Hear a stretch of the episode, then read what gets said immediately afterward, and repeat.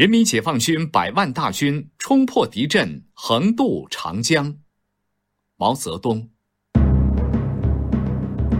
新华社长江前线二十二日二十二时电：人民解放军百万大军从一千余华里的战线上冲破敌阵，横渡长江，西起九江，不含东至江阴，均是人民解放军的渡江区域。二十日夜起，长江北岸人民解放军中路军首先突破安庆芜湖线，渡至繁昌、铜陵、青阳、底港、鲁港地区，二十四小时内即已渡过三十万人。二十一日下午五时起，我西路军开始渡江，地点在九江安庆段。至发电时止。该路三十五万人民解放军已渡过三分之二，余部二十三日可渡完。这一路现已占领贵池、殷家汇、东流、志德、彭泽支线的广大南岸阵地，正向南扩展中。和中路军所遇敌情一样，我西路军当面之敌亦纷纷溃退，毫无斗志。我军所遇之抵抗甚为微弱。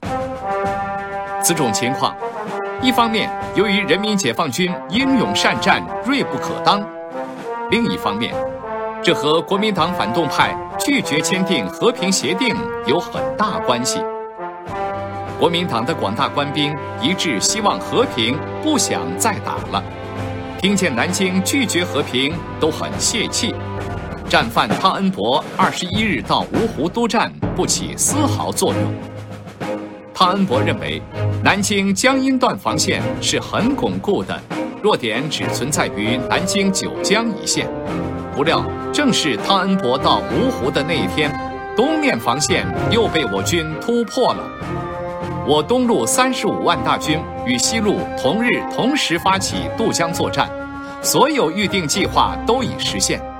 至发电时止，我东路各军已大部渡过南岸。余部二十三日可以渡完，此处敌军抵抗较为顽强。然在二十一日下午至二十二日下午的整天激战中，我已歼灭及击溃一切抵抗之敌，占领扬中、镇江、江阴诸县的广大地区，并控制江阴要塞，封锁长江。我军前锋也已切断镇江无锡段铁路线。